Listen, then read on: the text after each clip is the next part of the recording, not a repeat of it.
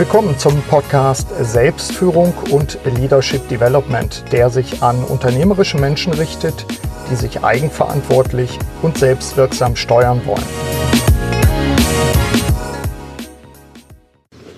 In der vorangegangenen Episode SF 182 Platz schaffen für das Wesentliche habe ich Ihnen über meine große private Aufräumaktion berichtet. Und ich hatte Ihnen drei Anregungen gegeben, um mehr Platz für das Wesentliche zu schaffen.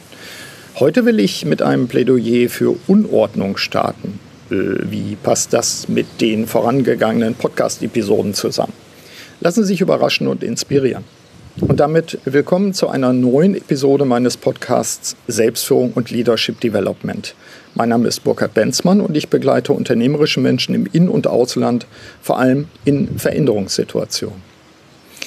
Wenn es äh, nebenbei brummt und äh, zischt und äh, die Palmen rauschen und so weiter, dann liegt das daran, dass ich auf der Terrasse bin und den Podcast, die Episode da aufnehme.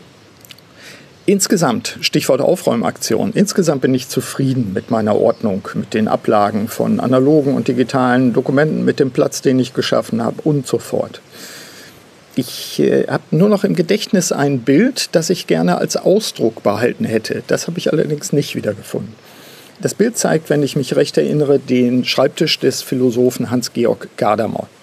Den eigentlichen Schreibtisch sieht man gar nicht mehr, er ist übersät mit Zetteln und Büchern. An einer Stelle auf dem Schreibtisch stapeln sich weitere Bücher und oben auf dem Stapel liegt, vollkommen entspannt, eine Katze. Ein tolles Bild. Ich kenne andere Bilder von Schriftstellern und Philosophen, die deren Schreibtische zeigen, die auch sehr ähnlich aussehen. Zeitmanagementbücher unterscheiden übrigens gerne mal in äh, sogenannte Volltischler und Leertischler, letztere also mit aufgeräumtem Schreibtisch. Der wird natürlich empfohlen. Zu dieser Folge hat mich übrigens ein Exzerpt gebracht, das ich bei meiner Aufräumaktion im privaten Keller fand. Äh, Zufall oder Fügung? Es ist ein Auszug aus einem Buch des Philosophen Arno Plack, nämlich Philosophie des Alltags. Zum Thema Unordnung heißt es dort wie folgt. Unordnung ist nicht gleich Unordnung. Die Unordnung des produktiven Menschen unterscheidet sich von gewöhnlicher Unordnung gerade dadurch, dass aus ihr immer wieder etwas Ordentliches hervorgeht. Auch dadurch, dass die Unordnung stets aufs Neue umgepflügt wird.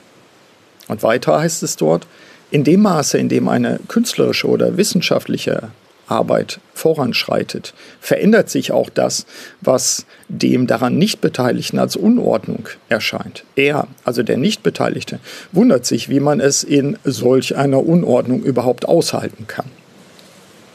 Und jetzt kommt das Wesentliche. Er ahnt, also der Nichtbeteiligte, nichts von der stimulierenden Kraft, die von Unordnung auf den produktiven Menschen ausgeht. Sie stimuliert ihn wie jedermann, Ordnung zu schaffen, aber er schafft sie dann auf seine unverwechselbare Weise. Einmal als Stimulanz erkannt, mag Unordnung von ihm auch arrangiert werden. Zitat Ende. Ich ahne, was diese Sätze bei einigen von Ihnen, werte Hörerinnen und Hörer, vielleicht auslösen mögen. Das führt doch ins Chaos. Oder da weiß man ja recht bald nicht mehr, was relevant ist. Na klar. Dass damit auch Gefahren verbunden sind, liegt auf der Hand. Allerdings frage ich mich, ob manisches Aufräumen wohl auch ab und zu auf einen Kontrollzwang hindeuten kann. Arno Plack verweist in dem von mir ausgewählten Auszug übrigens auch auf Goethe. Ich zitiere, Goethe hat es zugegeben, dass eine Wohnung für ihn nicht zu ordentlich sein durfte, wenn er daran noch arbeiten wollte. Zitat Ende. Ja, soweit meine Auszüge aus Philosophie des Alltags von Arno Plack. Was heißt denn das nun in Bezug auf den Kontext Büro? Also brauchen wir dort Ordnung, Chaos oder gar einen Mix aus beiden? Wenn ich mir die Fantasien von Büroeinrichtern in den letzten 20 Jahren ansehe, dann sind mindestens zwei Trends erkennbar, die in meinen Augen gegeneinander laufen. Da ist zum einen die Entwicklung, das Büro dem Privatraum anzugleichen, mit Teppichen, Bildern, mindestens einer Couch zum Entspannen und so fort. Hören Sie dazu gerne auch mein Gespräch mit Marc Nikolaisen von Steelcase. Das ist die Episode SF 176 Wozu Büros? Den Link packe ich in die Show Notes. Und das ist schon lange die andere Entwicklung, nämlich jedem Mitarbeiter, männlich oder weiblich oder divers, im Maximum einen Container anzuvertrauen. Mit dem macht man sich dann auf die Suche nach einem noch freien Arbeitsplatz. Allein die Vorstellung, die Arbeit im Wesentlichen lediglich auf einem Laptop zu erledigen, ist für mich als kreativer Mensch befremdlich. Klar, mittlerweile sind die zur Verfügung stehenden Schreibtische vielfach mit Zweitmonitoren bestückt, die ich dann anschließen kann. Oft gibt es auch ein separates Keyboard. Mag sein, dass dieses Setting für bestimmte Arbeiten geeignet ist und sich so rechnet. Ich wage an dieser Stelle mal die Behauptung, dass Menschen in solchen Bedingungen zu den ersten zählen, deren Arbeit durch künstliche Intelligenz eingespart bzw. ersetzt wird. Gegenbeispiel. Vermutlich haben Sie alle schon einmal die Arbeitsplätze von Grafikerinnen und Grafikern gesehen. Diese sind fast immer höchst bunt und für einen Lehrtischler wahrscheinlich eine Zumutung. Für diese kreativen Menschen ist es eine förderliche Umgebung. Würde ich als Chef oder Chefin diese Menschen per Container durch das Großraumbüro schicken, so ginge die Kreativität auf dem Weg verloren. Jede Wette. Ein anderes Beispiel, selbst erlebt. Ich erinnere mich an einen Workshop mit äh, oder für einen großen Hersteller von, sagen wir mal, alternativen Kosmetikartikeln. Meine Aufgabe als Berater war es, die Zusammenarbeit zwischen den verschiedenen Bereichen zu verbessern. Wir fanden bald heraus, dass die Förderung der Kooperation vor allem auch räumlich-zeitliche Aspekte umfasste. Was meine ich damit? Na, üblicherweise treffen sich und trafen sich in dem Fall die Beteiligten aus den verschiedenen Bereichen für Sitzungen. Dort entwickelte man Flipcharts, Ablaufdiagramme, To-Do-Listen. Dann fotografierte man alles, fasste es in einem digitalen Dok Dokument zusammen. Ja, und das war's dann. Und dann kam man wieder zusammen und hatte eben dieses digitale Dokument. Wir hatten im Workshop dann die Idee, jeweils einen Projektraum aufzubauen, der über eine längere Zeit auch tatsächlich dem Projekt zur Verfügung stand. So konnte die Gruppe an den Flipcharts etc. bei jedem neuen Meeting sofort weitermachen. Dies wurde, wie mir Teilnehmer später berichteten, tatsächlich auch erfolgreich um und fortgesetzt. Ein Projektraum wurde zu einem Setting, das über einen längeren Zeitraum bestehen blieb. Ja, wer auch immer unter Ihnen, liebe Hörerinnen und Hörer, jetzt der Finanzer oder die Kontrolleurin ist, äh, Sie werden sich fragen, wie das denn bitte schön funktionieren kann. Soll dann jedes der zahlreichen Projekte über Wochen oder Monate einen eigenen Raum bekommen und blockieren?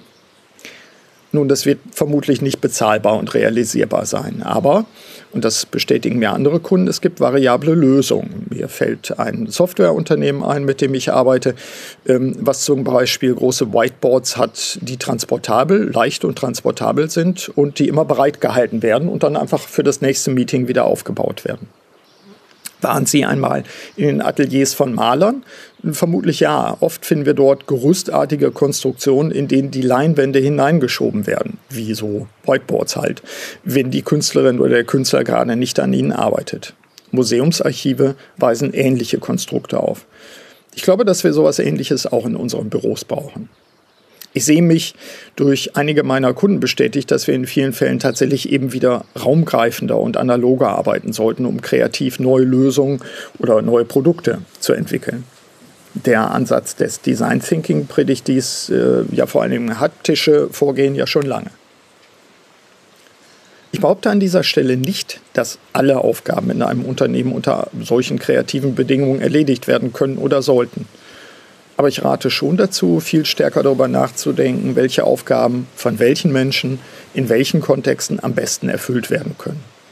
Und natürlich gehört zur Vielfalt der Räume auch das Homeoffice und die sogenannten Third Spaces, also Cafés, Coworking Spaces, aber auch die Bank am Fluss und so fort. Übrigens passt mein Verständnis und mein Modell von Selbstführung genau dazu. Ich konnte in mehr als 30 Jahren als Berater unternehmerischer Menschen feststellen, dass der Aspekt der alltäglichen Organisation der eigenen Aufgaben unbedingt individuell betrachtet werden muss. Insofern sind alle Versuche, einheitliche Plattformen der Kommunikation, Kooperation, Ablage usw. So zu schaffen, also die feuchten Träume der Anbieter von wie Microsoft zum Beispiel, kritisch zu beleuchten. Wo werden Prozesse und Strukturen den Individuen übergestülpt und wo wird damit die Kreativität erstickt? In Bezug auf mein Konzept der Selbstführung betone ich immer wieder, dass diese vor allem aus drei Komponenten besteht, also die Selbstführung, nämlich Selbsterkenntnis, Selbstverantwortung und Selbststeuerung. Und letztere, also die Steuerung der eigenen Person, braucht eben individuelle, angepasste, angemessene Prozesse und Strukturen, damit sich der jeweilige Beitrag zur Wertschöpfung auch wirklich entfalten kann. Ich bin mir sicher, dass der Veränderungsdruck, der sich schon jetzt vor allem durch Anwendungen der künstlichen Intelligenz ergibt, diese Notwendigkeit der Individualisierung noch steigert. Kommen wir zum Fazit und zum Check. Aus meiner Sicht gilt es, die widerstrebenden Ziele in sinnvoller Weise in einen Ausgleich zu bringen. Also einerseits sollen eben Arbeitsplätze so kostengünstig wie möglich sein, andererseits gilt es, den Mitarbeiterinnen und Mitarbeitern gedeihliche Bedingungen zu schaffen, unter denen diese wirksam arbeiten können. Und wir Menschen sind verschieden. Daher benötigen unterschiedliche Individuen mit unterschiedlichen Aufgaben auch eine entsprechende Vielfalt an Arbeitsplätzen. Und das bedeutet eben auch, liebe Lehrtischler, ihr müsst jetzt tapfer sein, dass es cleane und chaotische Schreibtische geben muss und geben wird. Nicht zuletzt liegt darin natürlich auch eine Antwort auf die Frage, wie wir Mitarbeiterinnen und Mitarbeiter dazu bewegen, doch wieder häufiger ins Unternehmen zu kommen. Schließlich wollen wir der Gefahr vorbeugen, dass eine fast ausschließliche Arbeit im Homeoffice auch dazu führen kann, dass die Identifikation mit dem Arbeitgeber zügig abnimmt. Prüfen Sie gerne auch in Ihrer Führungsgruppe, wie es in Ihrem Unternehmen steht. Glauben Sie, dass Ihre Mitarbeiterinnen und Mitarbeiter gerne ins Unternehmen kommen? Haben Sie das schon einmal nach der Pandemie abgefragt? bieten sie einen Kontext und eine Varianz von Arbeitsmöglichkeiten, die die Bandbreite der Individuen und Aufgaben auch abbildet? Ist die Zuständigkeit für dieses Thema auf der ersten Führungsebene verankert? Wer ist zuständig? Und welche Auswirkungen werden technologische Entwicklungen, allen voran die KI, auf ihre Bürokontexte haben? Soweit mein Plädoyer für eine maßvolle Unordnung, das eigentlich ein Plädoyer für individuellere Bürosettings ist. Und damit sind wir beim Abschluss dieser kompakten Solo-Episode angekommen. Nutzen Sie die Anregung, reflektieren Sie einmal, welche Bürokontexte Sie den Mitarbeiterinnen und Mitarbeitern bieten. In diesem Sinne wünsche ich Ihnen wie immer eine wirksame Zeit. Ihr Burkhard Benzmann. Vielen Dank, dass Sie auch bei dieser Episode des Podcasts Selbstführung und Leadership Development dabei waren. Auf bald!